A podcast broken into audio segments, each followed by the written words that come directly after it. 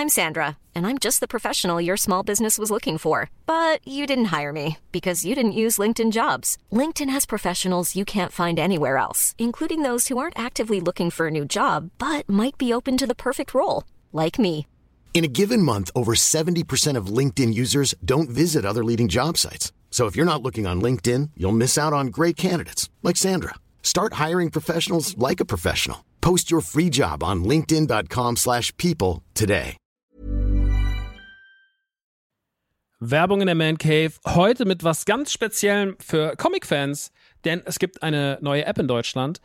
Quasi die erste All-You-Can-Read-App auf Deutsch und das ist Swoosh. Und in Swoosh habt ihr quasi hunderte von Comics, ja, über 900 Comic-Titel vereint in einer App und könnt jederzeit darauf zugreifen. Jetzt werdet ihr sagen, was sind es denn für Comics? Na, es sind Comics von unter anderem Panini, ja, also die ganzen Star Wars Sachen, sehr viel von DC, Batman, Superman, Wonder Woman und so weiter und so fort.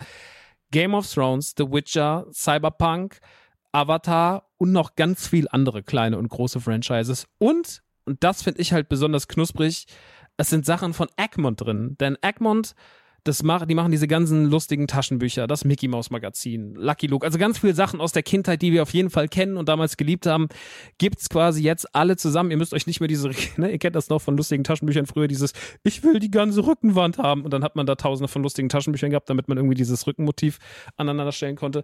Das braucht ihr jetzt zwingend nicht mehr, ja, das braucht ihr nicht mehr in eurem Wohnzimmer mit äh, Ende 30, sondern es reicht im Hosentaschenformat und deswegen kann ich euch Swoosh wirklich sehr, sehr, sehr empfehlen, wenn ihr sagt, ey, ich habe einfach Bock wieder Comics zu lesen auf meinem Tablet, auf meinem, auf meinem Smartphone. Ladet euch die App runter und macht es einfach. Es ist wirklich, äh, spielt einfach. Ich habe es selber auf dem Handy und ich finde es wirklich, wirklich super, weil ich so selten Comics in die Hand nehme, aber das finde ich einfach richtig, richtig nice. Wenn ihr jetzt sagt, ich bin interessiert, dann schaut auf jeden Fall bald rein, denn es gibt jetzt gerade noch ein Angebot, das gilt bis Ende September bei denen auf der Seite. Da kriegt ihr quasi drei Monate zum Preis vom einen, nämlich für 9,99 Euro. Danach kostet es regulär 9,99 Euro. Oder es gibt auch noch ein Jahresabo, das kostet 99,99. Das ist auch ganz nice. Schaut gerne mal vorbei auf swoosh.de slash mancave. Ich finde es mega. Ich habe selber auf dem Handy drauf. Hab richtig, richtig Bock drauf, mal wieder ab und zu mal einen kleinen Comic zu lesen. Und hey, äh, vielleicht habt ihr einfach mal wieder Lust, euch in alte Geschichten aus Entenhausen, aus der Kindheit zu begeben. So, das war's auch schon von mir. Jetzt geht's weiter mit der Man Cave. Tschüssi.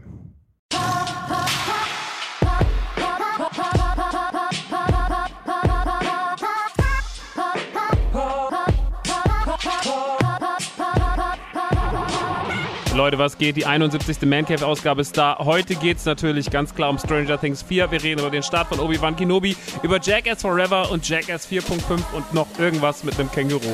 Hip-Hop.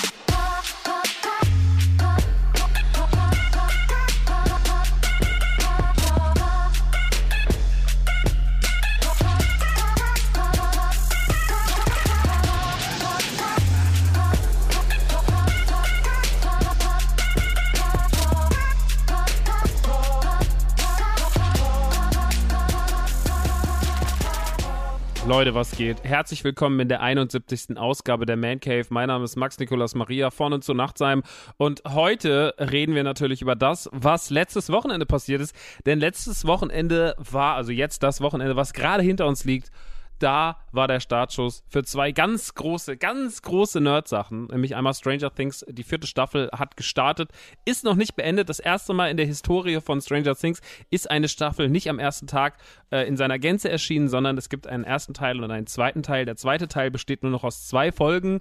Der erscheint am 1. Juli. Das sind aber dafür Folgen in Überlänge. Die eine geht, glaube ich, zweieinhalb Stunden, die letzte, und die andere geht, glaube ich, auch mindestens zwei oder so. Also es wird nochmal ordentlich äh, viel Content geben. Über vier Stunden kommen noch von uns zu. Deswegen sind wir jetzt noch lange nicht am Ende. Jetzt gibt es aber schon sieben Ausgaben, die werden heute natürlich besprochen. Außerdem sind die ersten beiden Obi-Wan Kenobi-Folgen auf Disney Plus erschienen. Und äh, es gab natürlich auch ein Heimkino-Release, äh, über das es sich zu sprechen lohnt, nämlich Jackass Forever. Plus das dazugehörige Making of Jackass 4.5. Das ist auf Netflix gelandet äh, als schöne Ergänzung, wenn man den Film gesehen hat oder wenn man sich auf den Film vorbereiten will. Außerdem ist Core the Kangaroo erschienen, ein neues äh, Plattformerspiel, was auf einer alten Lizenz basiert, die es schon mal so zu PlayStation 2 Zeiten gab äh, und das jetzt auch seinen Weg zurück auf die Konsolen und den PC gefunden hat. Äh, und natürlich muss man auch noch ganz kurz mal vielleicht über den Chip und Chap, die Ritter des Rechtsfilms, reden, der auch vor, ich glaube, eineinhalb Wochen, zwei Wochen Premiere auf Disney Plus gefeiert hat. Und ähm, ja, es ist super viel passiert. Äh, in dem Sektor Videospiele gerade nach wie vor so ein bisschen mau, macht aber gar nichts, weil wir sind so mit anderem Stuff versorgt und die Welt redet auch gerade über so viel anderen Stuff, dass wir auf ein paar gute neue Spiele erstmal warten können. Und da ich eigentlich überhaupt nichts habe, was ich irgendwie vorwegschießen kann, will ich eigentlich direkt auch schon anfangen, weil wir heute so viel Content haben. Äh, ich fange erstmal mit dem kleinsten an, mit dem Videospiel an. Wir reden mal über Cow the Kangaroo. Ähm, das Ganze basiert quasi auf einer Videospiellizenz, die es schon mal so in den 2000ern gab. Es gab damals, ich glaube, zwei oder drei Teile. Ich müsste jetzt nochmal gucken. Äh, auf jeden Fall war das so ein PlayStation 2 Ding und äh, das ist dann, ja, das war so ein typischer Plattformer, wie man sie damals gemacht hat, wie man sie damals auch gemocht hat. So Sachen, die an die N64, Dreamcast, PlayStation 2 Ära erinnern. So, das waren so die Dinger, die wir damals wirklich äh, sehr, sehr viel konsumiert haben und die bei mir im Herzen einen Platz haben, auch wenn die nicht immer alle bombastisch gut waren. Es gab natürlich so Titel wie Sly Raccoon, äh, die zum Beispiel ganz schön waren, oder Crash Bandicoot oder natürlich alles, was aus dem Hause Nintendo kam. Wenn man auf den Nintendo zurückdenkt, dann denkt man an so Spiele vielleicht wie Glover, wo man dieser Handschuh war, oder man redet, denkt an alles, was Rare so gemacht hat, ne? So, da gab es viele, viele, viele Varianten so im sehr, sehr großen Qualitätsmehr, also mit einer hohen Qualität. Äh, auch Acclaim hat da einiges gemacht und so. Aber so vieles äh, dümpelte so vor sich hin und Kao the Kangaroo war damals eigentlich nichts, wo man jetzt sagte so, oh Gott, hast du das gespielt? Himmel, Herrgott, ist das unfassbar. Es war halt einfach so da und es war nett. Und jetzt ist es wieder da und wieder nett, weil man sich gedacht hat, naja, äh, ist ja so ein bisschen so dieser Zeit, wo auch diese ganzen Sachen zurückkommen. Und man macht so einen quietschbunten Plattformer, der einem nicht wehtut, der aber einem auch nicht besonders äh, der mir jetzt auch nicht besonders gut im Gedächtnis bleibt. Das würde ich jetzt mal sagen, nach den ersten Stunden, die ich so anspielen durfte. Ähm, es ist auf jeden Fall sympathisch. Man spielt halt Cow the Kangaroo, seine Schwester verschwindet. Äh, es gibt so einen Mentor in so einem Dojo, der sagt so, ey, pass mal auf, ich bringe dir alles wieder bei. Und äh, dann ziehst du raus in die weite Welt. Und dann geht man von der Oberwelt quasi aus, immer wieder in verschiedene Welten rein. Man muss dort natürlich Kristalle sammeln, um noch mehr Oberwelten frei, äh, um noch mehr Welten freizuschalten. Und die Welten äh, sind natürlich so ein bisschen das, was man kennt. Sie sind relativ stringent. Es gibt aber auch Abweichungen. Dort gibt es dann überall kleine Passagen, wo man noch geheime Missionen machen kann, wo man so Aufgaben erledigen muss. Alles was, was man schon in tausend anderen Videospielen gesehen hat. Also allein wenn ihr das äh, Tutorial am Anfang spielt, dann werdet ihr sehr schnell feststellen, naja, das ist auf jeden Fall was, was ich mal, da gibt es nichts, was ich noch nicht gelernt habe und nichts, was ich nicht schon mal irgendwann tausendmal gemacht habe. Ähm, das sorgt aber natürlich auch, wenn es kann negativ ausgelegt werden, es kann es auch positiv auslegen. Man kann sagen, das äh, nimmt einen sofort irgendwie an die, nimmt einen sofort irgendwie an die Hand und sagt so, guck mal, hier ist eine Welt, mit der kannst du dich äh, zurechtfinden. So die Farbwelt, auch die Farbwelt auf dem Cover erinnert so ein bisschen an Crash Bandicoot 4, also auch das Logo und so, wenn man das Cover von Cow the Kangaroo jetzt in der neuen Variante sieht, gibt es viele Parallelen zu Crash Bandicoot 4. Crash Bandicoot 4 ist natürlich dann doch eine ganz andere Liga, weil hier einfach wirklich äh, aus vollsten äh, Zügen äh, gegossen wurde und das Ding ist einfach wirklich ein, ein wunderbares Spiel geworden, Crash Bandicoot 4. Cow the Kangaroo ist aufgrund auch, dass es nicht jetzt Full Price ist, sondern es kostet online äh, 29,90, kostet digital. Äh, ich habe jetzt gerade mal geguckt hier, die, die normale Fassung kostet jetzt bei Mediamarkt so 34 bis 39 in der Boxed Version für PlayStation 5 oder Xbox und ähm, ja, das kann man so machen. Also das tut keinem weh. Das wird aber, wie gesagt, auch keinem großen Erinnerung bleiben. Ich glaube, es ist für ein bisschen Family-Leute so, ist es ganz nett. Es erinnert mich so ein bisschen von der Atmosphäre und von dem, was es mit mir macht, an äh, Super, Super Lucky Tail, hieß es so? Lucky Tail Super, Tail Lucky Supers, Tail Super Lucky. Ihr wisst auf jeden Fall das mit dem Fuchs, was vor ein paar Jahren für die Xbox erschienen ist, wo es ja dann noch mal so eine halbe Neuauflage von gab. Das war auf jeden Fall ein süßes Spiel. Das hat mir damals auch Spaß gemacht. Das hat jetzt auch nichts hinterm Ofen hervorgelockt, aber es war so einer dieser Plattformer, der so ein bisschen so an früher erinnert hat. Und es gibt ja tatsächlich wenig so 3D-Plattformer, was eigentlich schade ist, weil es ein schönes Genre ist und weil es vor allem auch ein Genre ist, was der ganzen Familie Spaß machen kann. Und ähm, besonders schwer ist es nicht, besonders anspruchsvoll ist es nicht. Die Technik ist meistens okay, sauber. Es gibt natürlich auch Passagen, die nicht so richtig schön sind. Man hat wieder das Typische, was man oft in solchen Spielen hat: so, ah, komme ich da jetzt hin? Nee, komme ich nicht. Dann fällt man, stürzt man irgendwie ungünstig, ähm, weil das Spiel dann so komische, unsichtbare Mauern absteckt und sowas. Keine Ahnung. Das sind halt so Dinger, das sind so die Probleme. Die haben solche Spiele, dafür ist es dann technisch nicht ausgereift genug. Da hat es dann nicht irgendwie diesen Schliff, den Nintendo-Spiel dann noch hundertmal hat und so. Das fehlt halt hier alles. Aber ich sag mal, für zwischendurch ist the Kangaroo wirklich äh, ganz gut, aber mehr muss man an dieser Stelle auch gar nicht drüber reden, denn es ist wirklich einfach ein sweeter kleiner Plattformer. Und wenn ihr mal Lust wieder habt auf einen sweeten kleinen Plattformer in 3D, der euch an alte Zeiten erinnert, so an die, an die netten PlayStation 2, Dreamcast und äh, äh, N64 Zeiten, dann äh, guckt es euch einfach mal an, weil Schaden tut es auf jeden Fall keinem und es ist kein schlechtes Spiel, halt auch kein besonders herausragendes. Naja, so viel zu Cow the Kangaroo. Dann gehen wir direkt weiter, äh, gehen uns schon raus aus der Videospielwelt, denn da gibt es gerade nicht so viel zu be bequatschen. Ähm, lass uns rübergehen zu Disney Plus, denn da hat letzte Woche äh, ein Film seinen Release gefeiert am 20. am 20. Mai äh, der wirklich fantastisch war für viele, viele, viele Leute, die den richtig, richtig gelobt haben. Und äh, der vollgepackt war mit Referenzen. Und zwar ist die Rede von Ch -ch -ch Chip und Chap, die Ritter des Rechts. Das war sehr gut von mir vorgetragen. Ich klang ein bisschen wie Crow. Äh, Freunde, Diebe sind jetzt auf Schmumpeltour. Ach, guck mal, zwei Streifenhörnchen, die sind aber süß. Oh. Naja, auf jeden Fall gibt es jetzt einen Chip- und Chap-Film, ähm, der so ein bisschen Roger Rabbit-mäßig aufgezogen ist, denn es ist eine Vermischung aus der realen Welt und der Cartoon-Welt und nicht nur aus der Cartoon-Welt, sondern auch aus der 3D-Welt und auch aus der Muppet-Welt. Also es gibt auch Puppen und so weiter und so fort. Man äh, schöpft wirklich aus allem, was man, was man schöpfen kann. Ähm, man erzählt dabei eine relativ, ja, ich sag jetzt mal, nicht böse gemeint, aber eine sau langweilige Story eigentlich, die nicht dadurch besticht, dass sie wahnsinnig gut geschrieben ist. Und zwar beide haben sich nach dem, ähm, nach dem Finale von Chip und Chap, Ritter des Rechts der Serie, verstritten, weil ähm, ich glaube Chip, also im Englischen Dale, müsste dann Chap sein im Deutschen, äh, der hat auf jeden Fall, also der mit dem roten Hemd, der hat auf jeden Fall für sich entschlossen, dass er einen Agentenstreifen fahren will. Und ähm, beide waren ja seit der Kindheit befreundet und haben sich ja in so einer Außenseitersituation kennengelernt. Und Chip hat Chap damals irgendwie in, in, Schutz genommen und so, damit er auf dem Schulhof nicht so viel auf die Schnauze bekommt. Naja, und dann wurden die Freunde, haben sie die Serie gedreht und ähm, dann aber durch den Bitch-Move von Chap zu sagen, so, pass mal auf, ich mach meinen eigenen Weg, Freundchen, äh, ruiniert er die Sendung und ruiniert am Ende auch seine eigene Karriere, weil die Serie, die er da, ich dachte, jetzt wird er der große Star, ähm, Zero Zero Dale oder so, also irgendwie so eine, so eine James Bond-Verarsche. Das geht nach hinten los und wird nach dem Piloten schon wieder abgesetzt.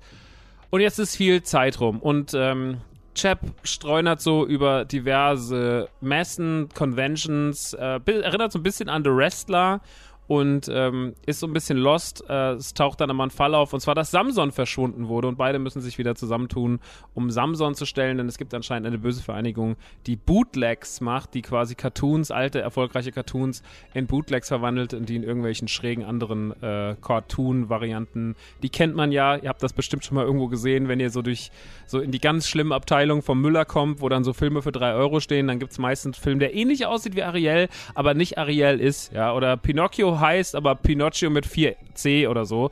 Und ähm, diese Filme, die werden quasi da parodiert, weil man sagt so, naja, Leute oder Wesen aus gewissen Filmen und Serien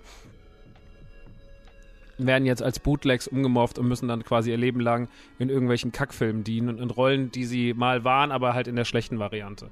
Und das ist eigentlich eine ganz süße Idee daran und das sorgt aber vor allem für den Spielplatz, den man hat ähm, weil Chip und Chap besticht nicht dadurch, dass man sagt, oh mein Gott, guck mal, was eine Story oder ach, wie toll, dass ich endlich wieder den ganz klassischen Chip und Chap Flavor kriege, sondern man besticht vor allem durch Humor und Referenz. Ähm, synchronisiert sind die, die, beiden von Andy Samberg und ähm, John Mulaney spricht auch noch eine Rolle, also die beiden sprechen die Hauptfiguren äh, Chip und Dale, aber natürlich auch noch äh, Seth Rogen ist am Start, J.K. Simmons ist am Start, Will Arnett ist am Start und so weiter und so fort. Und ähm, ja, das sorgt halt dafür, dass der Fokus total abweicht von dem, was es mal war, was aber auch gut so ist, weil es soll ja irgendwie jetzt keine Fortsetzung sein, sondern irgendwie eine Hommage, eine Hommage an vieles, eine Hommage an, an Roger Rabbit in einer gewissen Art und Weise oder Filme, äh, die man so gemacht hat wie Roger Rabbit, weil man das schon viele, viele Jahre nicht mehr gesehen hat.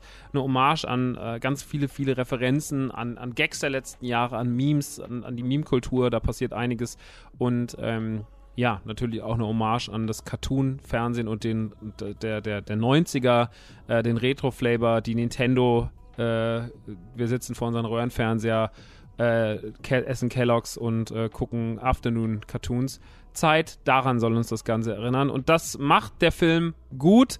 Ähm, der Film ist vollgepackt mit sehr, sehr, sehr guten Gags. Ich habe sehr viel daran gemocht. Ähm, ich mochte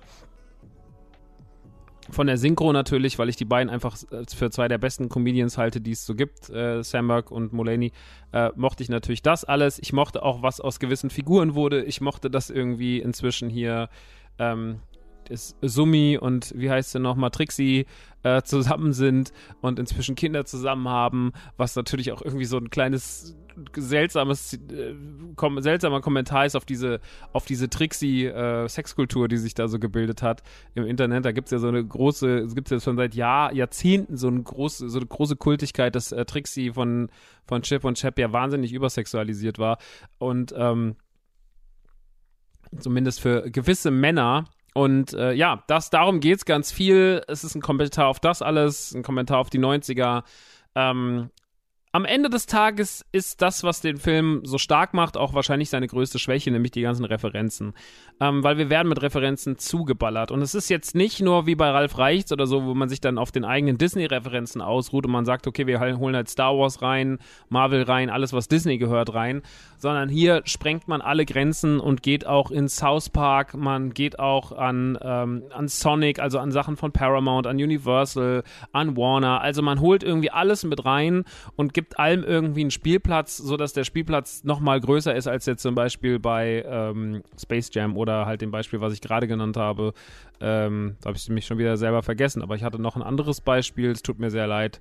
Mein Gehirn ist äh, kein einfacher Ort und ich zu sein ist auch eine Qual. Naja, auf jeden Fall ähm, holt man halt hier irgendwie, weitet man alle Tore auf, man lässt alles reinströmen und das sorgt für sehr, sehr viel gute Momente. Ähm, also äh, ganz großer, ganz großer Favorite-Moment ist zum Beispiel der, wenn sie kurz Cats parodieren oder wenn vor allem ein ganz großer Kommentar auf die, die Sonic-Realverfilmung äh, dazukommt, ähm, die mit wirklich einem sehr, sehr guten Gag, äh, wenn sie Ugly Sonic reinholen, die Sonic-Variante, die gestrichen wurde aus dem, aus dem dem, äh, aus der ersten Variante von Sonic, als der erste Trailer kam, gab es ja diesen komischen Sonic mit den kleinen Augen und den Human Teeth und der wird hier irgendwie auch mit reingebracht und kriegt sogar eine relativ große Rolle irgendwie, mehr als man denkt zumindest. Ähm, und das gefällt mir alles sehr, sehr, sehr gut und weil, also er hat einen sehr guten Humor und äh, ey, ne, von He-Man und dies und das, also du guckst die ganze Zeit, bist du da, ach guck mal da, Beavis und Butthead, ach da guck mal das, ach da guck mal das, ach da guck mal das natürlich auch ohne Ende eigene Referenzen. Ja, Marvel-Referenzen äh, sind drin, Star Wars-Referenzen sind drin und so weiter und so fort. Aber natürlich klaut es auch dem Ganzen ein bisschen die Show. Und am Ende wird man sagen, dieser Film, also wenn wir in drei Jahren von Chip und Chap reden, wird keiner sagen, ach, das war so schön, die zwei Streifenhörnchen nochmal zu sehen und oh mein Gott, äh, wie toll war denn die Story, sondern die Leute werden sagen, na ja, das war halt der Film, der so wahnsinnig viele lustige Referenzen hat. Und dieser Film weiß mit seinen Referenzen umzugehen, der weiß mit den ganzen Lizenzen zu spielen. Ähm, man merkt, dass dahinter das Lonely Island Team mit drin sitzt und dass die auf jeden Fall verstehen, was sie da machen. Und der macht unfassbar viel Spaß, den guckt man, hat damit eine gute Zeit, aber dann ist er auch vorbei und man vergisst ihn halt. Und Filme müssen nicht mehr tun, ne? Filme müssen nicht immer irgendwie die Welt retten, um, überhaupt nicht.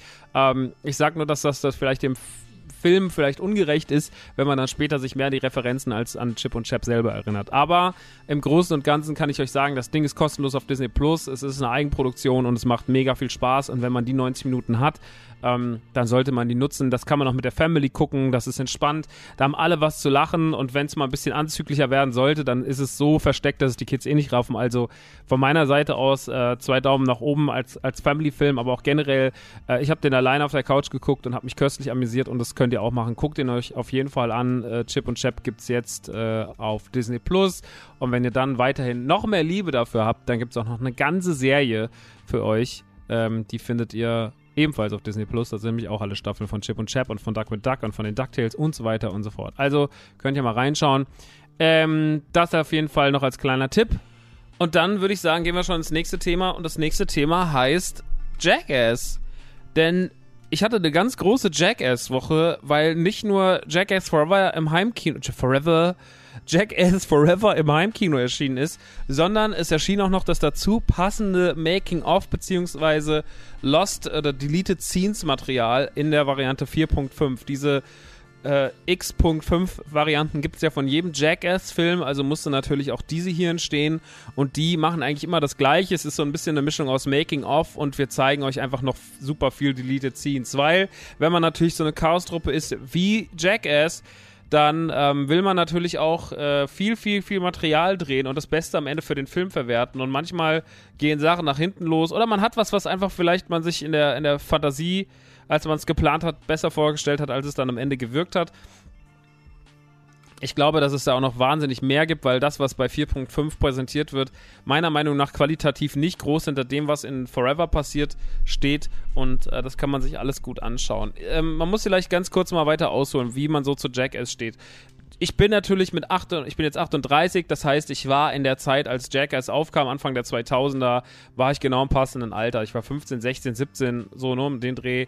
Und ähm, alle sind ausgerastet und alle waren so, was ist das? Was ist das für eine Chaos Crew? Warum machen die so viel dumme Scheiße und wer sind die alle und was ist mit denen? Und äh, so habe ich damals sehr, sehr schnell Jackass lieben gelernt. Ich habe Jackass nicht nur lieben gelernt, weil es krass war, weil man gesagt hat, oh mein Gott, komm, wir gucken uns an, was die dummen Freaks machen, sondern Jackass hat vor allem für mich davon gelebt, dass es die Charaktere waren, die es gemacht haben. Ein Stevo, ein Bama Jarrah, äh, natürlich Johnny Knoxville, Chris Pontius, Wee Man, äh, Preston Lacey und so weiter und so fort. Also die ganze Crew die war mir schon wichtig, so, ne? Auch äh, selbst so dumme Figuren wie Aaron McGeehee, Danger Aaron oder auch Dave England waren für mich auf jeden Fall entscheidend dabei. Und äh, dann hatten sie auch immer spannende Gastauftritte. Es gab da legendäre Sketche mit äh, zum Beispiel mit Brad Pitt, äh, gibt es eine ganz große Nummer. Äh, Tony Hawk war immer mal wieder am Start und man hat immer mal wieder so absurde Gäste gehabt in dem ganzen konfusen Pool an Leuten. Und ähm, das Konzept wurde natürlich ausgeschlachtet. Es wurde, es wurde über viele Staffeln bei MTV gedreht. Äh, basiert ja alles so ein bisschen auf der CKY-Sache. Und äh, war halt so für diese ganze Tony Hawk Pro Skater Generation äh, war das die perfekte Ergänzung. Man guckte Skate-Videos und da gab es ja auch immer das Deleted Scenes-Material, wo Leute irgendwie hingefallen sind, irgendwo runtergebrochen, irgendwas sich runtergefallen sind, haben sich was gebrochen. Es lief äh, äh, Goldfinger und Blink und irgendwelcher College Rock. Ähm, und das war irgendwie so, das war so unsere Zeit und das gehörte alles irgendwie zusammen und MTV spielte noch Musik, aber auch komische Sendungen und ja, irgendwie war es geil und es war ein geiler Mix. Und Jackass äh, überzeugte dabei, war eine ganz, ganz wichtige Instanz in dem Ganzen. Egal wie krass und asozial es war, aber es war auf jeden Fall richtig, richtig krass. Und ähm, so kam es natürlich auch dazu, dass auch ein Kinofilm kam. Ähnlich wie es dann auch Borat gemacht hat. Ja, also Sacha Baron Cohen war ja auch zu der Zeit ungefähr gerade als Ali G und, und, und Borat und so aktiv und machte ja dann auch seine Filme. Erst den Ali G-Film, dann den Borat-Film, der ähnlich funktionierte wie so ein Jackass-Film über Absurdes und Stunts und Unangenehmes. Ähm, später dann noch Bruno gemacht. Und ähm, das waren wahrscheinlich so die zwei großen Referenzen, wenn es um sowas ging. Viele, viele haben es versucht, aber viele haben nicht verstanden, dass es nicht darum geht, der krasseste zu sein und die krassesten Stunts zu machen und noch mehr sich zu brechen und noch asozialer zu sein, sondern es ging auch immer um die Sympathie dabei. Und die Sympathie, die hatte Jackass halt immer. So, man war immer Fan von dem durchgedrehten Chris Pontius, vom dummen Steve-O, vom skrupellosen Johnny Knoxville. Und man hat sich das einfach alles gerne angeschaut und war immer wieder fasziniert, was die da so treiben. Und man muss sagen, das Lustigste war eigentlich immer dann, wenn es gar nicht so krass war. Jackass war für mich immer dann am besten, wenn sie gar nicht so krass waren, sondern wenn sie was richtig Dummes gemacht haben und wenn sie so, wenn sie einfach, keine Ahnung, wenn sie so Quatsch gemacht haben, wie so, um, ähm, I'm drinking coffee in my anus, wo sie in der Stadt my anus sind und die ganze Zeit sagen, was sie da machen und das klingt halt wie, als wären sie im Arschloch. I'm drinking coffee in my anus. Das war halt funny. Oder äh, wenn, wenn Preston aufs Klo gegangen ist in der Öffentlichkeit und hat irgendwann hat Leute Scheißgeräusche gehört und dann kam halt Weeman in den gleichen Klamotten raus. Es sah halt aus, als hätte Preston irgendwie, jetzt hätte er sich klein geschissen. Ähm, das, so Sachen waren halt einfach funny. So. Die Sachen, wo wo was mit Tieren war oder wo Johnny Knoxville irgendwie in die Klärgrube gesprungen ist oder wo besonders viel mit Kacke war und Kotzen war. Das hat man sich so angeguckt und war immer so, boah, krass, dass sie es macht, aber es war immer auch so ein bisschen, naja, auch ein bisschen doll. Ne? Und ähm, ja, das Konzept wurde viele, viele Jahre ausgeweitet. Natürlich, sowas hält sich nicht ewig. Äh, die Leute haben da keinen Bock mehr drauf. Irgendwann so, dann gibt es wieder neue Sachen, dann gibt es krassere Sachen, dann gibt es andere Sachen. Und äh, Jackass starb so dann so vor gut zehn Jahren so letztendlich aus. Man hat dann noch einen dritten Film gemacht. Der war auch nice, der dritte Film. Ich habe die Filme immer gerne geschaut. Jackass 1 bis 3 sind super unterhaltsam. Die X.5er Varianten waren auch immer noch ganz cool dazu. Und ähm, als es dann so weg war, hat man es irgendwann war es dann einfach weg. Ne? Ryan Dunn ist dann noch gestorben auf eine relativ tragische Art und Weise. Ben Majura ist dann richtig durchgedreht. Das war dann kurz nach dem dritten und Jackass wirkte wie ja Jackass war vorbei. Und äh, man hoffte dann irgendwie, dass es vielleicht doch noch irgendwie eine, eine komische, ein komischer Stunt ist oder so, aber es war, es war leider die Realität. Und ähm, ja, damit war, damit war Jackass ähm, damit war Jackass abgeschlossen gefühlt. und alle gingen so ihrer Wege. Und man wusste bei den meisten nicht so richtig, was man, was die machen. Johnny Knoxville hatte ja schon immer schon auch äh, noch während er bei Jackass aktiv war, auch schon andere Rollen. Der hat ja zum Beispiel bei Man in Black 2 mitgespielt und auch in anderen Filmen und Serien. Ähm, Bam Margera hatte seine eigene Serie, äh, Viva la Bam. Äh, Steve-O hatte was eigenes. Chris Pontius hatte seine Wild Boys. Ich glaube, da war auch Steve-O dabei. Ich weiß gar nicht mehr. Und ähm, es gab so viele Varianten. Und bei so ein paar Leuten hat man sich mal gefragt, was machen die eigentlich? Was macht denn jetzt eigentlich ein Wee-Man? Oder was macht jetzt eigentlich, äh, ja, was macht jetzt auch danach, was, was macht ein Chris Pontius? Oder was macht ein Dave England so? Ähm, das weiß man gar nicht so richtig genau. Und das ist auch scheißegal, denn irgendwann letztes Jahr hieß es dann auf einmal so, Jackass kommt zurück und es wird ein neuer Jackass produziert, nämlich Jackass Forever. Und ich war sofort so, geil. Weil Jackass darf das, was es macht und es darf es auch noch heute. Und auch wenn sich die Zeiten ein bisschen gedreht haben und Medien ähm, woker sind, was ja für viele Leute ein Kritikpunkt ist, ja, bestimmt auch für den ein oder anderen Hörer da draußen. Und ich gender hier bewusst nicht, weil Frauen haben damit kein Problem. Das sind meistens die Männer. Ähm, und hier hören eh keine Frauen zu, deswegen. Aber ähm, dieser, dieser, ähm, die dürfen dieses ganze, die dürfen dieses ganze über die Stränge schlagen. Und die dürfen das auch heute noch. Irgendwie haben die so einen Freifahrtsschein dafür, weil man das denen aufgrund ihrer Sympathie nicht übel nimmt. Und deswegen war ich direkt so Feuer und Flamme, war so, das ist genau das, was ich jetzt brauche. Ein Jackass-Film. Jackass Forever. Und ich kannte so Leute, die waren alle so, oh, müssen die nochmal wiederkommen und oh, hat sich das nicht auserzählt. Und ich war so, dumme Männer, die dumme Sachen machen, sind nie auserzählt. Jackass Forever wird auf jeden Fall großartig. Es wird genau der Film, auf den alle warten, weil alle haben Bock da drauf. Und ich sollte recht behalten. Er soll, wurde ja verschoben. Er kam dann dieses Jahr ins Kino und er war in, gerade in Amerika, in Europa ging's, aber in Amerika war das ein Riesenerfolg. Zu Recht, weil das Ding einfach geknallt hat, so.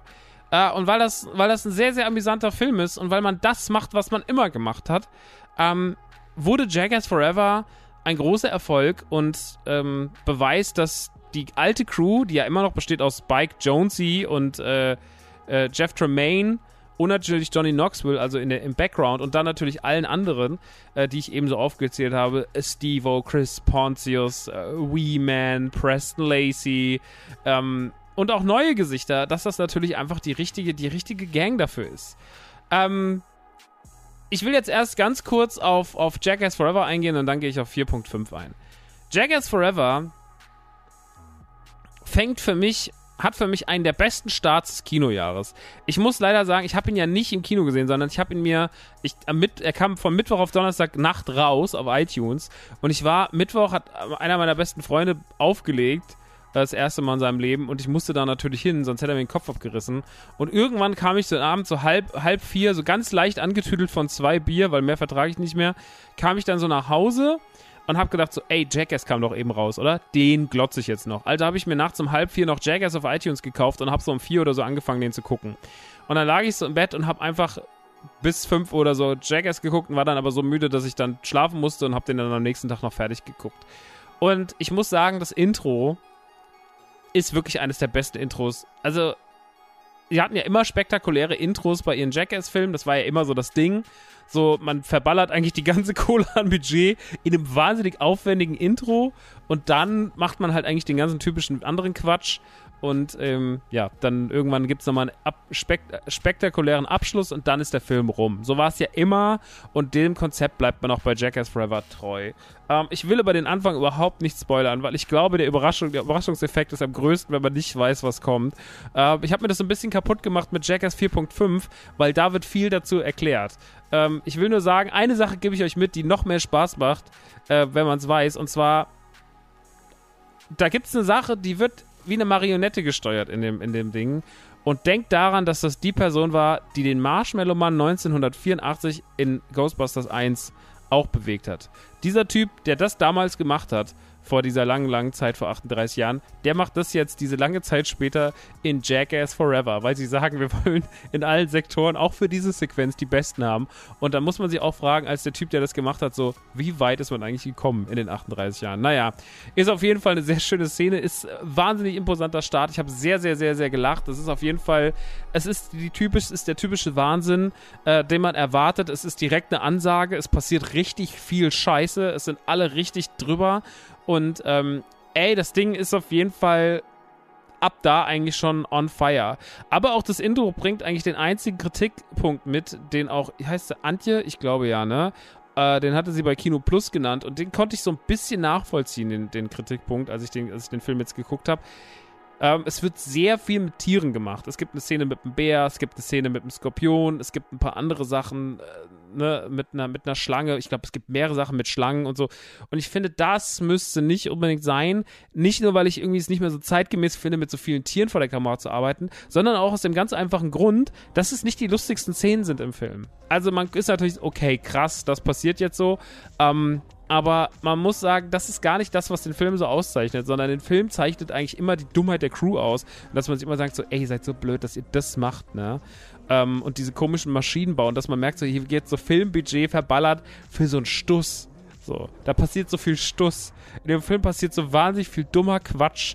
Und er ist so anarcho. Und man merkt auch so, dass am Set keiner sicher ist, weil auch zwischen den Dreharbeiten die ganze Zeit noch heimlich gedreht wird. Das war ja früher schon immer so mit dem Rasierer oder so, ne? Aber hier gibt es halt auch wieder Sachen, die echt auf die Spitze treiben. Und das ist schon. Ja, es ist einfach wahnsinnig, wahnsinnig, wahnsinnig funny. Und ähm, all das macht den Film eigentlich so gut. Und die Sachen mit den Tieren müssen gar nicht sein. Sie sind jetzt drin. Ähm, die sind auch nicht schlimm. Ich finde, das sind keine Tierquäler-Szenen. Aber zum Beispiel in einer Szene muss dann so ein, so ein Skorpion so ein bisschen animiert werden. Dann nimmt man immer so, so mit einem Wattestäbchen auf den drauf. Und so nur leicht, damit er halt irgendwie so ein bisschen aggro wird. Aber muss halt nicht sein, ne? Auch wenn ich Skorpione ganz furchtbar finde. Aber auch an einer Stelle wird dann, beißt eine Vogelspinne wehen und so. Das ist halt so, okay, ja, es ist krass, ja, es ist eklig, aber es ist irgendwie, weiß ich nicht. Muss jetzt nicht sein. Hätte der Film auch anders hinbekommen mit anderen Szenen. Die Tiersachen sind das Einzige, was ich jetzt kritisiere, was den Film aber auch nicht schlechter macht, sondern man guckt halt und denkt so, hm, und es sorgt ja auch für ein, zwei krasse Momente. Also ich will mich da jetzt nicht mehr aufspielen und sagen, oh, das ist aber voll uncool ja, es sind halt, wie gesagt, nicht die allerbesten, allerbesten Szenen im Film, aber äh, ein paar davon waren trotzdem ganz amüsant und wie gesagt, ich glaube, den Tieren geht es am Ende auch gut. Ähm, hoffen wir es einfach mal. Es steht zumindest im Abspann und dann muss es ja stimmen, denn wir lernen ja alles, was am Ende irgendwo steht, stimmt ja auch. Ähm, ansonsten, was muss man aber noch Positives über den Film sagen? Er ist wahnsinnig konsequent in dem, was er tut.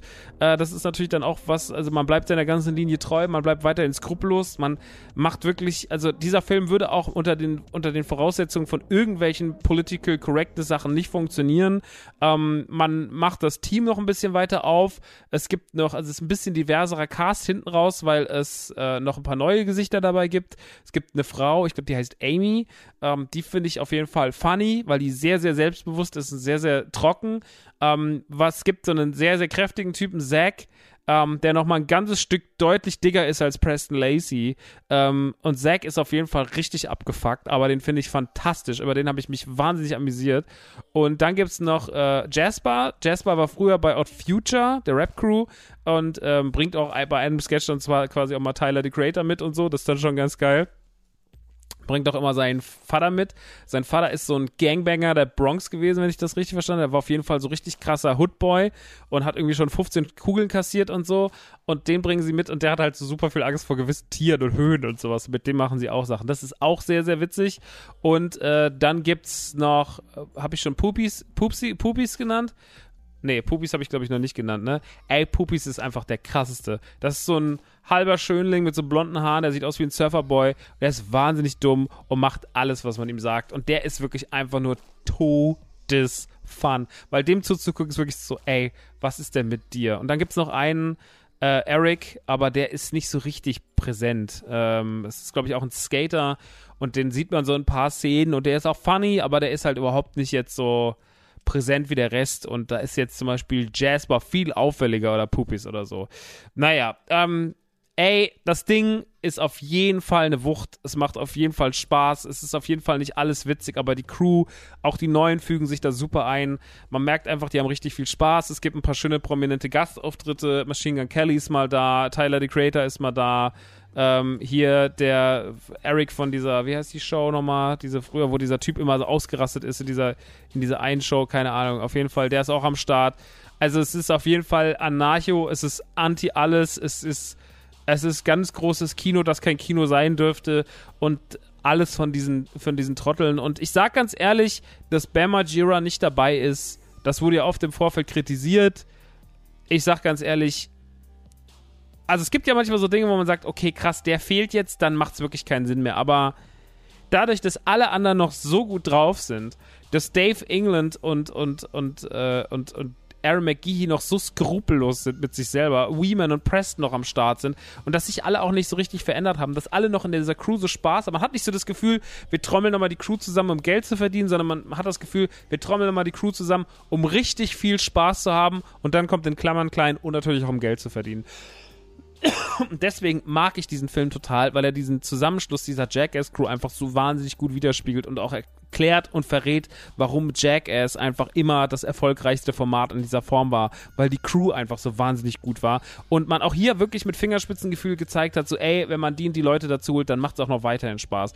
Das Ding ist auf jeden Fall super, ich finde ihn richtig, richtig amüsant, ähm, mich hat er gut unterhalten, ich finde, sowas sieht man einfach nicht mehr heutzutage. So, ich mochte ja auch den äh, Borat-Film vor ein paar Jahren, der rauskam in der Corona-Zeit, äh, Ende 2020 auf Amazon Prime. Auch ein gutes Ding auf jeden Fall, kann ich euch auch sehr empfehlen, wenn ihr den noch nicht gesehen habt. Der macht sehr, sehr viel Spaß.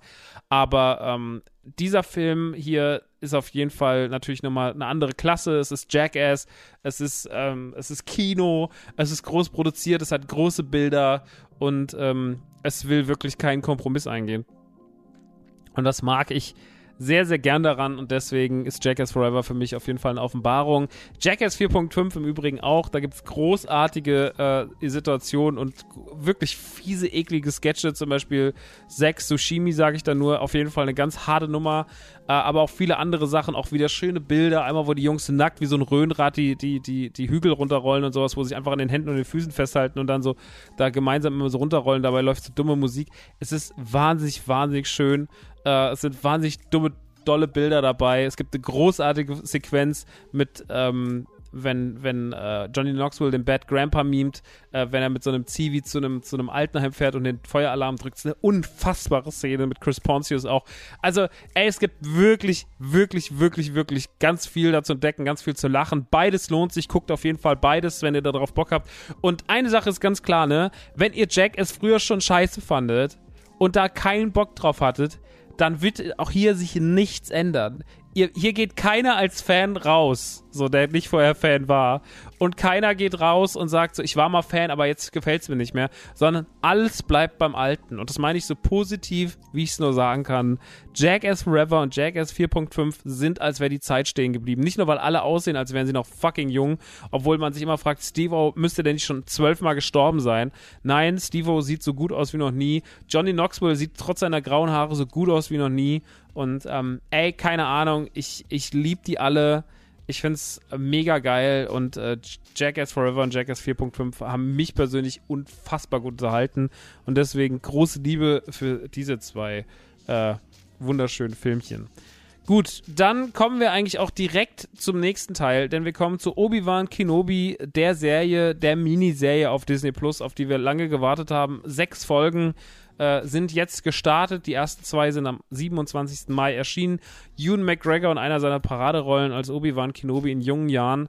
Äh, damals in Episode 1 zum ersten Mal aufgetaucht, äh, damals noch als Padawan von Qui-Gon Jinn, dann selber zum Jedi geworden, äh, hat Anakin Skywalker unter seine Fittiche genommen und dann ist das, hat, äh, ist eine der tragischsten Geschichten der Filmgeschichte quasi äh, passiert, denn Anakin Skywalker hat sich äh, gegen Obi-Wan entschlossen, äh, ist zu den Sith übergegangen und ist in einem tragischen Kampf auf Mustafa, hat er seine Beine und eigentlich fast seinen ganzen Körper verloren und um ihn weiterhin am Leben zu halten, wurde er in eine Maschine gesteckt und ist seitdem als Darth Vader unterwegs und äh, die Order 66 hat natürlich dazu geführt, dass alle Jedi gejagt wurden, getötet wurden, ähm, um sie komplett auszulöschen.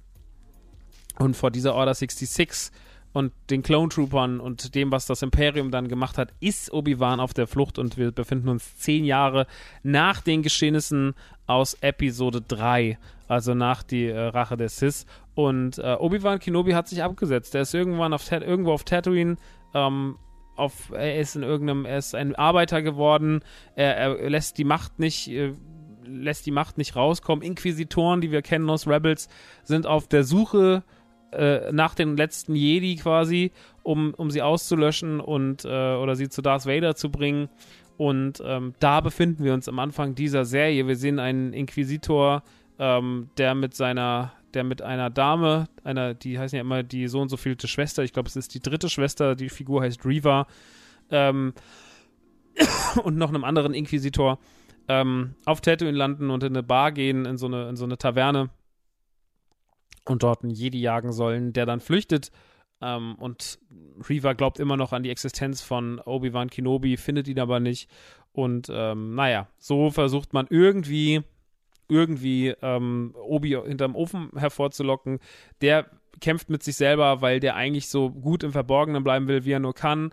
Aber irgendwann kriegt er einen Notfall reingereicht äh, und das zwingt ihn dazu, ähm, er muss eine gewisse Person retten, die wohl als vermisst gilt und auch als entführt gilt und äh, jetzt muss er auf die große Reise gehen. Und das ist so der Inhalt spoilerfrei der ersten zwei Folgen. Mehr weiß man nicht. Äh, ich will jetzt auch gar nicht sagen, welche Person das ist. Aber ich meine natürlich nicht Darth Vader bzw. Hayden Christensen, weil mit dem sind sie ja wirklich jetzt auf großer Promotour und die ganze Welt weiß, also man, wenn man nur eine Sekunde ins Internet oder auf diese Serie gestartet hat, dass Hayden Christensen als Darth Vader zurückkommen wird. Ähm, das ist ja, damit sind sie ja wirklich groß in die Promo gegangen. Man kann auch schon Darth Vader Figuren kaufen. Funko hat schon welche angekündigt und so weiter weiter und so fort. Also da ist Vollgas gewesen auf jeden Fall die letzten Tage. Es war ja auch die Star Wars Celebration in Anaheim und auch da war er zu Gast und so weiter und so fort. Also ähm, Hayden ist auf jeden Fall am Start. Aber wie gesagt, auch noch andere Figuren, äh, die ich jetzt aber an dieser Stelle noch gar nicht äh, großartig spoilern möchte.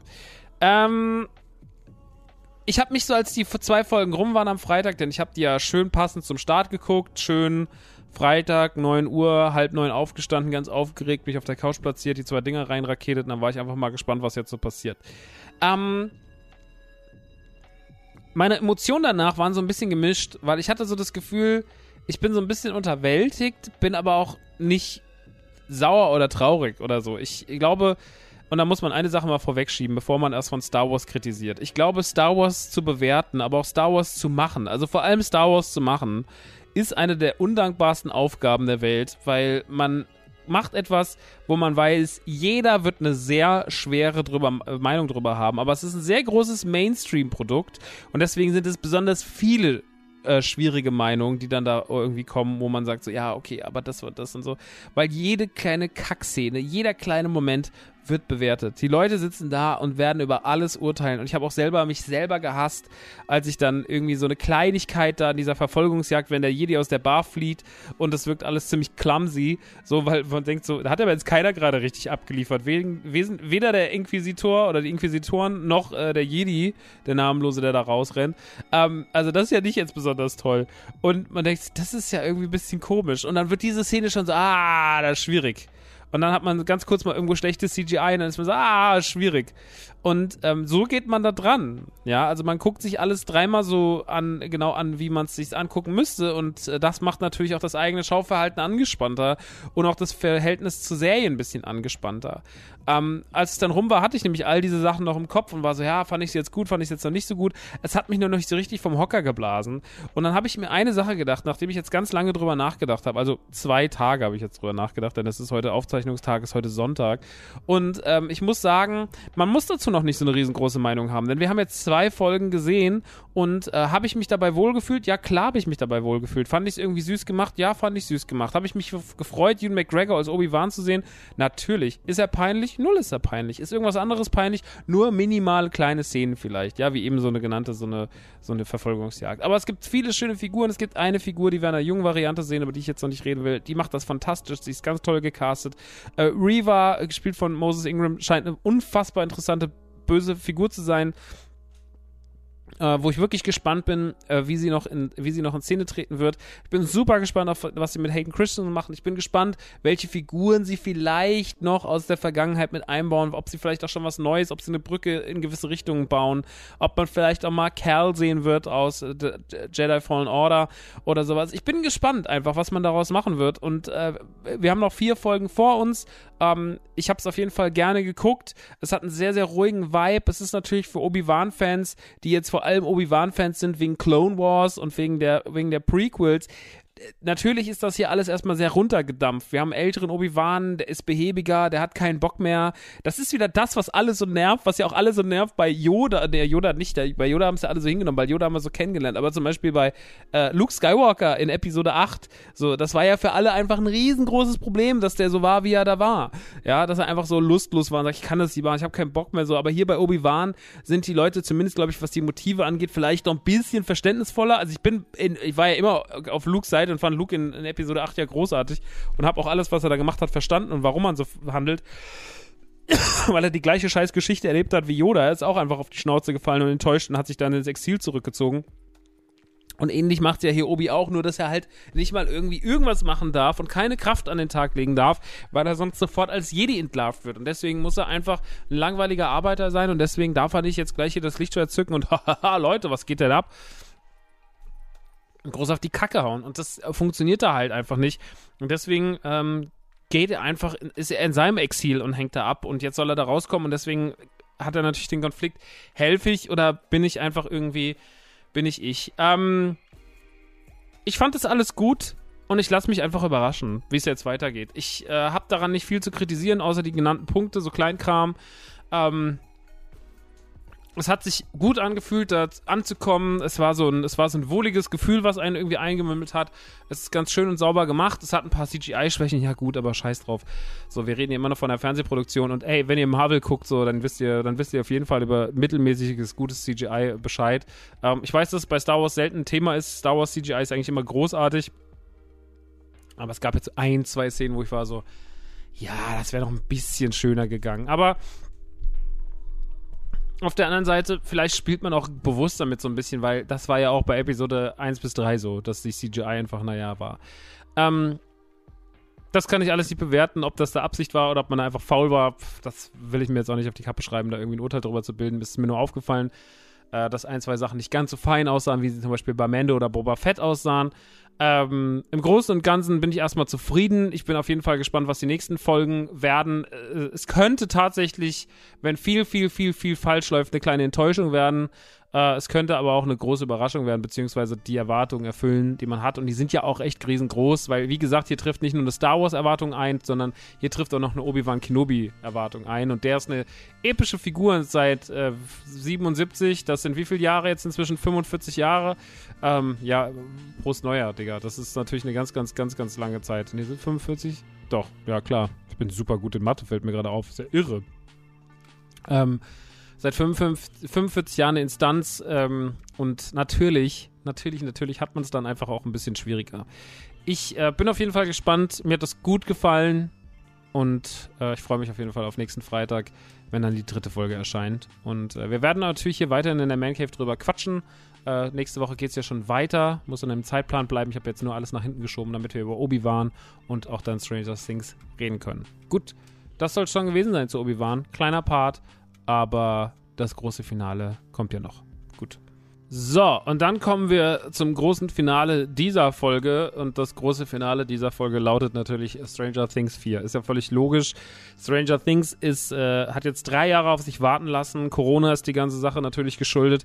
Äh, es hat so lange gedauert. Es sollte eigentlich, glaube ich, schon Ende 20 oder Anfang 21 kommen. Jetzt ist äh, fast drei Jahre äh, nach der letzten Staffel erschienen und da hat natürlich auch ein bisschen einen Hype gekostet, ne? weil die Leute haben auch ein bisschen vergessen, waren auch so, ja, kommt da noch mal irgendwas und Leute sind undankbar. Man muss schon sagen, das, das Publikum da draußen ist schon oft einfach undankbar. Wenn lange nichts kommt, ist ja, ist ja eh tot, ist ja eh nicht mehr so geil und sowas.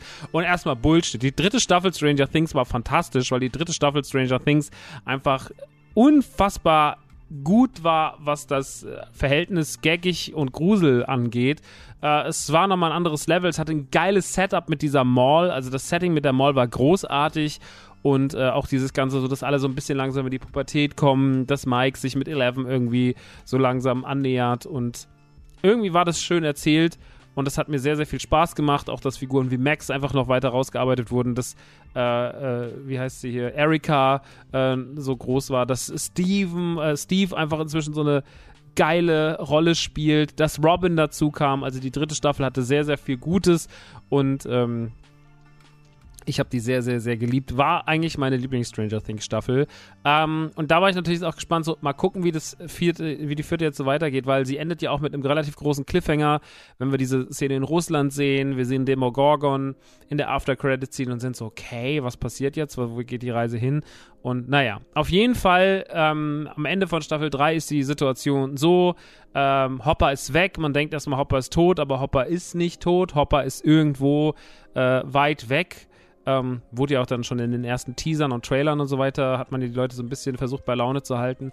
Ähm, Hopper ist weg. Äh, in Hawkins bleibt ein Großteil der Kids, aber ein paar, nämlich die Byers-Familie, also Jonathan, Will ähm, und Joyce äh, ziehen nach, ich weiß gar nicht mehr genau, wo die hinziehen. Auf jeden Fall sind die weg und äh, nehmen Eleven mit, weil die auf jeden Fall nicht mehr dort bleiben soll. Die hat ja auch ihre Kräfte verloren und die soll, man will die irgendwie versuchen, in ein normales Leben äh, zu drücken.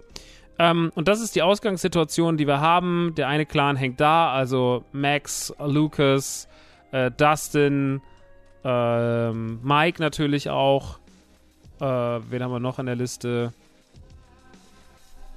Noch genug Leute. Äh, Nancy natürlich noch, Steve natürlich noch, Robin natürlich noch. Also es sind sehr, sehr viele. Die ganze Clique ist da in Hawkins geblieben. Und ähm, jetzt ist es so, dass Eleven eigentlich ein normales Leben kriegen soll, da wo sie jetzt ist, aber das nicht so richtig schafft. Sie ist natürlich dadurch, dass sie keine sozialen Kontakte hatte, sehr unbeholfen, weiß ich nicht richtig zu, äh, zu, zu helfen, weiß auch wenig über Historie, weil sie einfach nicht, sie hat keinen keine Berührungspunkte gehabt, großartig mit Geschichtsbüchern. So alles, was sie gelernt hat, war halt in diesem komischen, in dieser komischen Einrichtung, wo sie als Kind geflohen ist. Und ja, ähm, deswegen, ihr Leben ist jetzt nicht voll von Bildung, sondern sie ist ja so ein bisschen unbeholfen. Und so findet sie überhaupt keinen Anschluss und lügt eigentlich alle nur an und lügt sich selber an, aber ist eigentlich sehr unglücklich, weil sie Mobbing-Opfer ist. Äh, Will kann ihr da aber auch nicht richtig raushelfen, weil Will einfach überhaupt nichts auf der Kante hat. Der ist einfach schon immer eine komische, eine komische, weirde Figur gewesen und einfach noch der weiterhin lebende MacGuffin aus der ersten Staffel. Ähm, in Hawkins passiert wesentlich mehr Spektakuläres, da ist die Stimmung ein bisschen besser. Äh, Nancy ist inzwischen bei der Schülerzeitung gelandet, äh, hat, dann, hat dann einen großen Job. Äh, Dustin und, und Mikey sind Teil des Hellfire Clubs.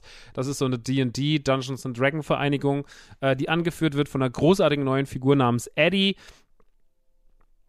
den ich sehr, sehr, sehr, sehr mag. Ähm, Lucas hat sich so ein bisschen von den Jungs abgekapselt, beziehungsweise war auch erst Teil des Hellfire Clubs, äh, ist aber nicht so richtig, äh, ist aber nicht so richtig Teil davon, weil er eigentlich auch noch gut im Sportteam ist und äh, weil er dort irgendwie von den, von den coolen Jungs der Schule, von den Bullies, ähm, so ein bisschen in seine Kreise eingezogen wird und äh, dann auch beim Basketball ein gutes Match macht. Ähm, Max redet gar nicht mehr mit ihm, die hatten ja mal so eine kleine Fastbeziehung und ähm, Robin äh, hat sich ja geoutet quasi in der dritten Staffel. Also ist auf der Suche nach einer Freundin, aber was auch gar nicht so leicht ist in den 80ern. Und Steve ist so ein bisschen unglücklich verliebt, weil Nancy will ihn nicht mehr haben. Er ist nicht mehr so, er weiß nicht so richtig, wohin mit sich, hat immer irgendwelche Dates und gilt so als der Frauen, der schöne Frauentyp, ist aber auch nicht so richtig happy mit seiner Rolle und arbeitet inzwischen in der Videothek, genauso wie Robin. Ähm, und die Ereignisse in Hawkins werden wieder aufgewühlt, als ähm, in der ersten Folge eine Frau getö vermeintlich getötet wird, äh, nämlich die, die, die, die Schulqueen quasi, eine von den Cheerleadern. Also man arbeitet ganz doll mit Klischees, ganz, ganz doll werden hier Klischees ausgepackt und ähm, sie wird ähm, die Folge über von einem von einem Fluch heimgesucht. Man weiß nicht so richtig, was das ist, was es will äh, ein, der sie immer wieder heimsucht. Sie sieht dann immer so eine geheimnisvolle Uhr, die in einem Baum auftaucht und in irgendeiner Wand auftaucht und wird in irgendwelche komischen Erinnerungen mit ihrer Familie zurückgeworfen und am Ende der Folge stirbt sie auf eine ziemlich morbide Art und Weise, äh, wobei Eddie Zeuge ist, weil Eddie in dem Abend eigentlich Drogen verkaufen will, ähm, weil sie sich nicht mehr zu helfen weiß, weil sie so von ihren, von ihren, äh, von diesen Traumata, von diesen, von diesen Albträumen geplagt ist und von diesen Heimsuchungen tagsüber, auch auf dem Schulklo und so, dass sie irgendwie was nehmen will, was das Ganze vielleicht verdrängt. Ähm, Soweit kommt es aber gar nicht mehr, weil sie ungünstigerweise von diesem, von diesem Wesen, von diesem Monster, von dieser Kraft im Wohnwagen von Eddie getötet wird. Und äh, das sieht natürlich alles ein bisschen komisch aus.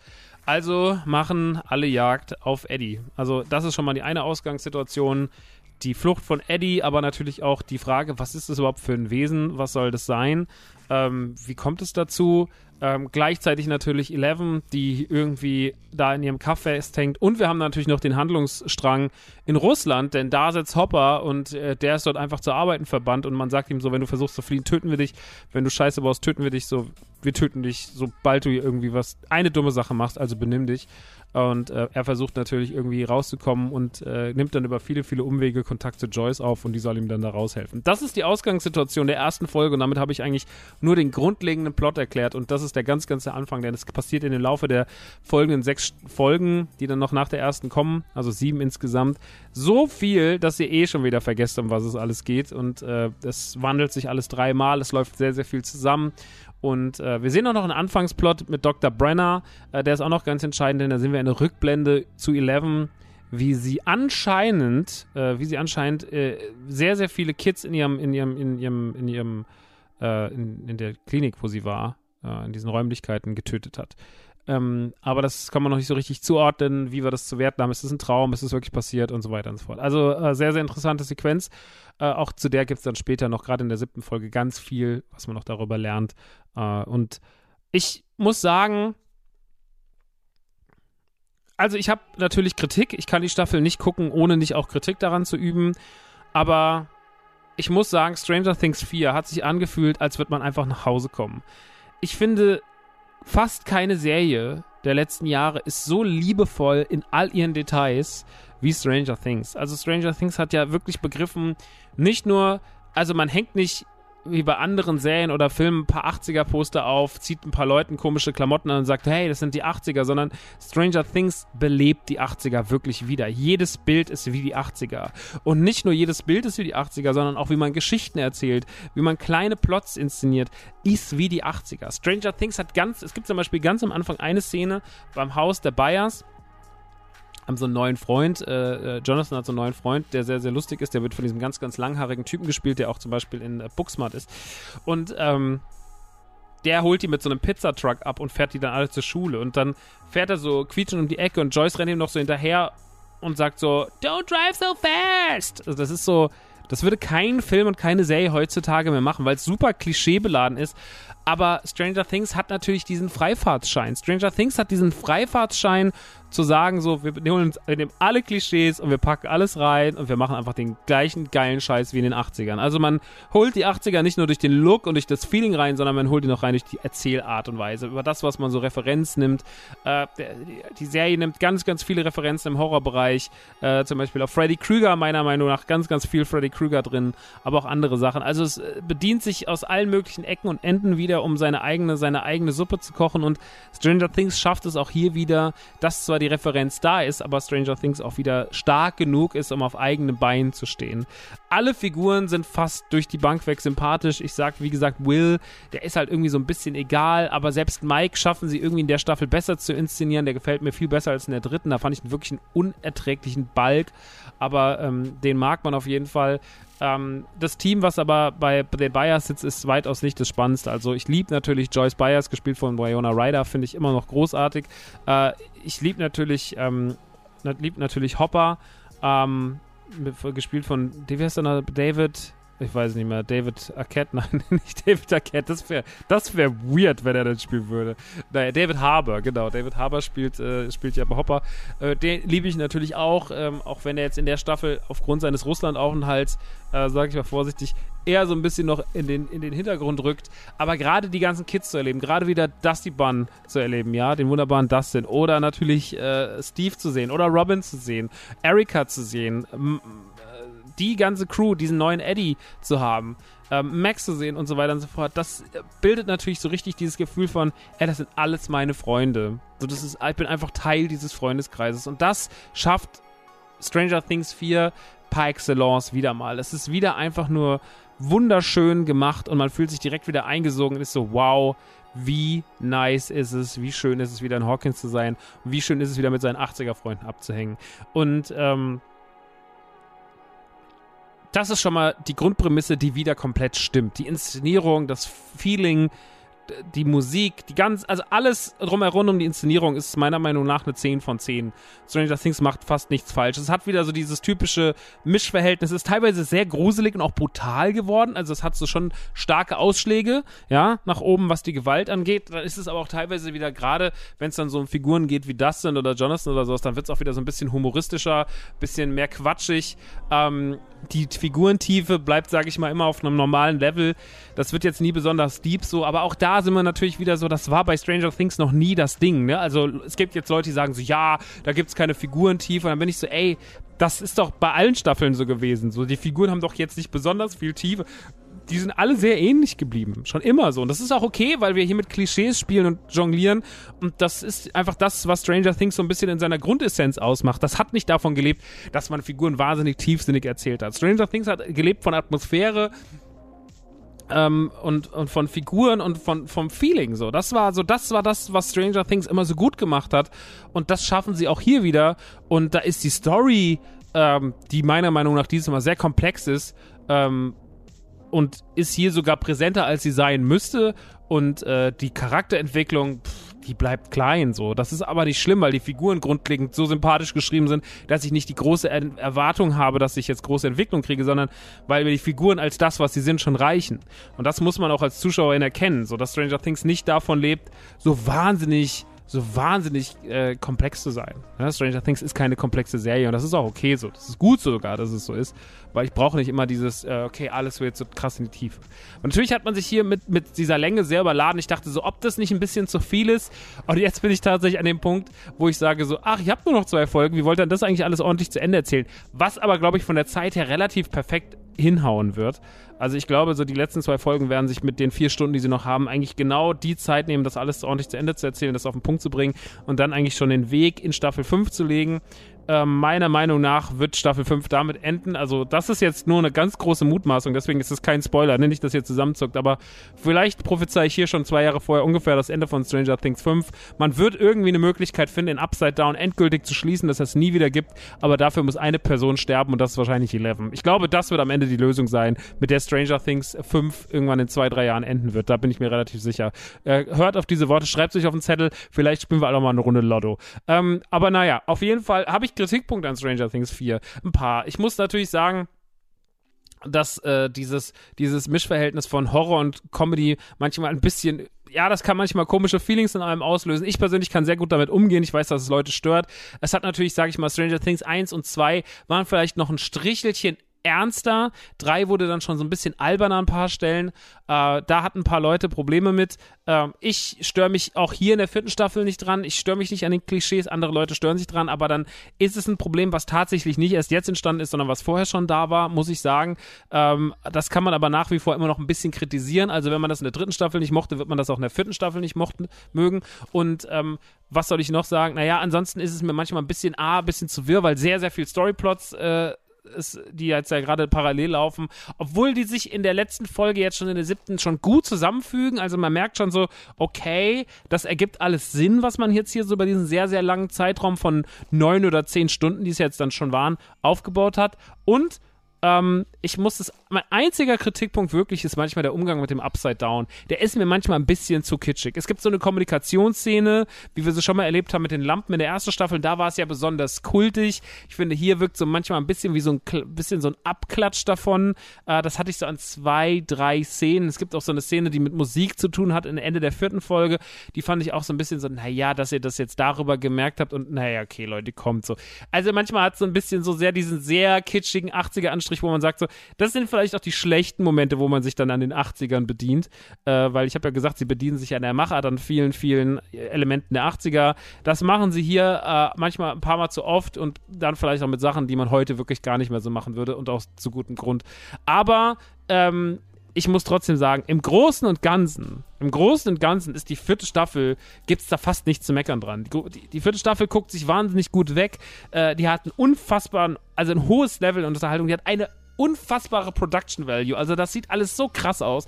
Und auch, man muss auch wirklich mal Schnitt und Kamera und so loben. Das tut man nämlich bei Stranger Things zu selten, aber gerade Kamerafahrten, gerade Schnitte, die sind dieses Mal so ausgeklügelt. Die sind so Edgar Wright-mäßig teilweise auf dem Punkt und auch viel schneller und schöner. Es gibt so geile Drehmomente und sonst irgendwas. Die Atmosphäre wird so gut aufgebaut. Man schafft es so gut durch gewisse Kameraeinstellungen genau die Atmosphäre aufzubauen, die man haben möchte. Ob es Horror ist, ob es Comedy ist und so weiter und so fort. Also man versteht sich in den Bereichen, in denen man sich bewegt, wirklich sehr, sehr, sehr, sehr gut. Ähm, das ganze Coming-of-Age-Ding, das bisschen romantische da drin, das funktioniert alles toll, weil man es richtig gut inszeniert. Und das muss ich Stranger Things 4 absolut zugute halten. Stranger Things 4 ist ein absolutes, absolutes Aushängeschild für Netflix. Und das merkt man in jedem Groschen, der da reingeflossen ist, weil die werden alle richtig investiert. Chris und ich haben gestern Abend nochmal die erste Folge auf der Couch geguckt und er hat auch gesagt, er findet so Wahnsinn.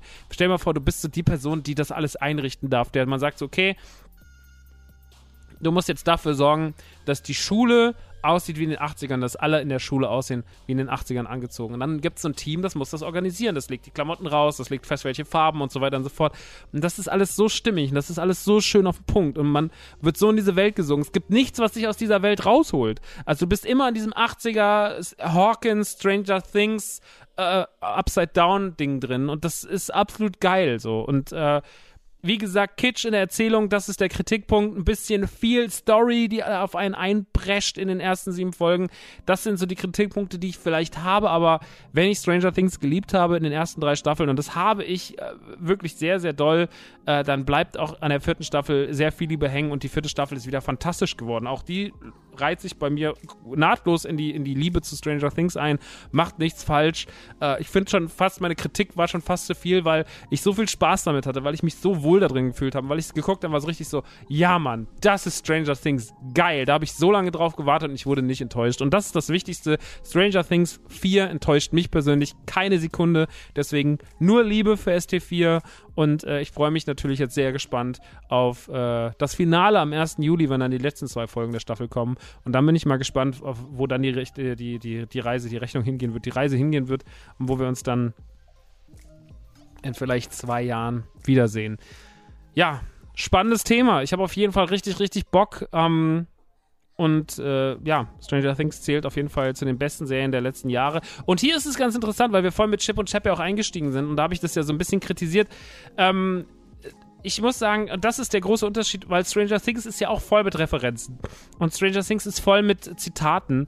Aber Stranger Things schafft es, aus all dem so ein eigenes Produkt zu bilden, dass man ihnen nie vorwerfen würde, dass sie nur eine riesige Referenz sind. Stranger Things hat sich immer mehr auf eigene Beine gestellt, trotz der ganzen Referenzen, trotz der ganzen Liebesbriefe an das 80er Kino, an die 80er Serien, an die 80er Musik, hat es trotzdem Stranger Things sich geschafft, auf ganz eigene Beine zu stellen. Das muss man dieser Serie wirklich absolut äh, zugute heißen. Und ey, auch wenn es vielleicht nicht die meistgeklickte Serie auf Netflix ist, ich glaube, es ist, ist sie nur so Platz 4 oder 5, ist es doch trotzdem ihre beste Serie. Ihre beste große Eigenproduktion, meiner Meinung nach, ist Stranger Things. Da ändert sich auch nach dem Ganzen hier nichts dran. Es ist einfach für mich als, als Retro-Fan, als Kitsch-Fan, als Fan des des ganzen 80er Kinos, des großen Kinos, ist es für mich eine Offenbarung und die bleibt es auch. Und deswegen nur Liebe für die Duffer Brothers. Wie gesagt, 1. Juli geht's weiter und ich freue mich tierisch. Und das soll es auch gewesen sein. Eine Stunde, eine Stunde fünf Gesabbel ohne Ende von mir zu sehr, sehr vielen Themen, sehr, sehr viel Input. Aber ihr könnt euch auf alles freuen. Ich habe euch spoilerfrei da durchgebracht. Das heißt, ihr könnt jetzt alles, was ich euch empfohlen habe, genießen. Und ähm, nichts Schlechtes dabei. Ja, Obi-Wan, nice. Stranger Things, super. Äh, Jackass, großartig. Äh, Cow the Kangaroo, auch okay. Chip und Chap, auch nice. Also, genießt Popkultur. Ja? Guckt euch Popkultur an und habt einfach Spaß damit. Es geht allen auf den Sack, wenn immer wieder irgendwo mal auftaucht und immer sagt so, ab 35 muss ich alles dreimal so schlecht finden wie vorher und zehnmal mehr analysieren als davor. So, ihr seid alle so wahnsinnig satt. Ja, und ihr beschwert euch über Sachen die ganze Zeit. Das geht überhaupt nicht. Das, also das nervt einfach nur noch und das muss man sich ab. Also nicht ihr vielleicht, aber andere Leute, vielleicht finden sich zwei, drei Leute angesprochen. Ich finde, man muss das ein bisschen zurücknehmen. Man muss Entertainment als das sehen, was es ist, nämlich Entertainment und muss ich einfach mal ein bisschen entspannen. Und deswegen, ich würde mich freuen, äh, wenn ihr all diese Dinge so schön genießen könnt, wie ich es kann, äh, einfach mal die Birne ausmachen und sich einfach freuen. Das heißt nicht, dass man kritiklos drangehen muss, dass man irgendwie alles runterwatschen muss, muss sagen, alles furchtbar und oh Gott, scheiße und so. Aber ähm, es kann nicht alles immer nur höchster Anspruch sein, sondern Entertainment ist dazu da, um euch zu entertainen und äh, lasst euch drauf ein, weil alles, was wir heute besprochen haben, steckt also vor allem jetzt, äh, nehmen wir mal Cow the Kangaroo außen vor als Spiel, aber so gerade Stranger Things, gerade Obi-Wan, das steckt so voll von Liebe, so viel Fingerspitzengefühl. So, das muss man einfach würdigen, auch wenn da Fehler drin sind. Sowas muss man einfach würdigen, weil man wird sonst den Menschen, die das machen, nicht gerecht. Ne? Es gibt so Sachen, die sind wirklich hingeklatscht und sind lieblos und sind schlecht und die kann man auch als das bewerten und als das kritisieren, was sie da in dem Moment falsch machen. Aber sowas wie das, was wir heute alles bequatscht haben, daran gibt es wirklich nicht viel zu auszusetzen. Das muss man wirklich sagen. Es sind wirklich fantastische Produkte, ähm, die natürlich kleine Fehler haben, über die man auch sprechen kann, aber die einem nicht dazu verleiten sollten zu sagen, so, oh mein Gott, was war das scheiße, was war das schlecht. Weil schlecht, davon sind wir kilometerweit entfernt. Gute Mäuse. Das soll es gewesen sein. Mein Wort zum Sonntag. Eine Stunde nach Sonntag, es ist jetzt schon Montag. Ich jag die Folge gleich raus, dann habt ihr schon viel Spaß damit. Und ey, es war mir doch wieder eine Freude für euch aufzunehmen. Wir hören uns nächste Woche schon wieder, weil wir im Zeitplan bleiben müssen. Ähm, deswegen, das soll es erstmal gewesen sein. Liebe Kussi und bis bald. Maxi, Mancave 71 ist damit so vorbei. Und warum moderiere ich so unfassbar lange ab? Manchmal finde ich nicht den Schluss. Manchmal sitze ich da und finde nicht den Schluss. Deswegen einfach nur Tschüss. Tschüss.